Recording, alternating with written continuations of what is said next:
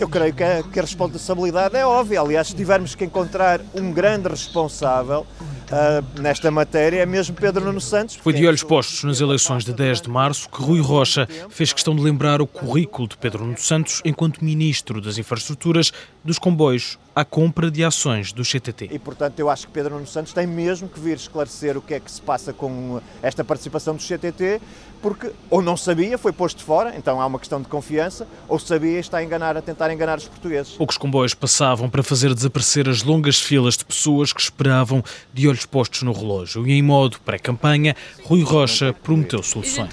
Mas não achavas, não achavas justo, por exemplo, nos dias em que não podes viajar, seja o motivo for, te devolvessem pelo menos o dinheiro do, do passe Era desses o dias? justo. Era o justo. Era o justo.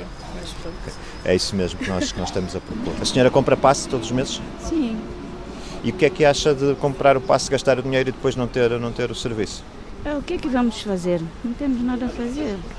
Se calhar temos, se calhar temos. Temos que mudar. Temos que mudar. É a devolução do valor do passe não utilizado em dias de greve. Uma proposta que a Iniciativa Liberal quer discutir logo na próxima legislatura. Portanto, sim, este tipo de soluções são as soluções que nós queremos trazer para a mesa de negociações, se os resultados eleitorais trouxerem depois eh, um contexto que permita uma negociação de, eh, que possa influenciar o próximo governo com soluções diferentes, que é isso que nós queremos para o país. E é por medidas como esta que Rui Rocha não se arrepende de ir a eleições sem ter a seu lado PSD e CDS.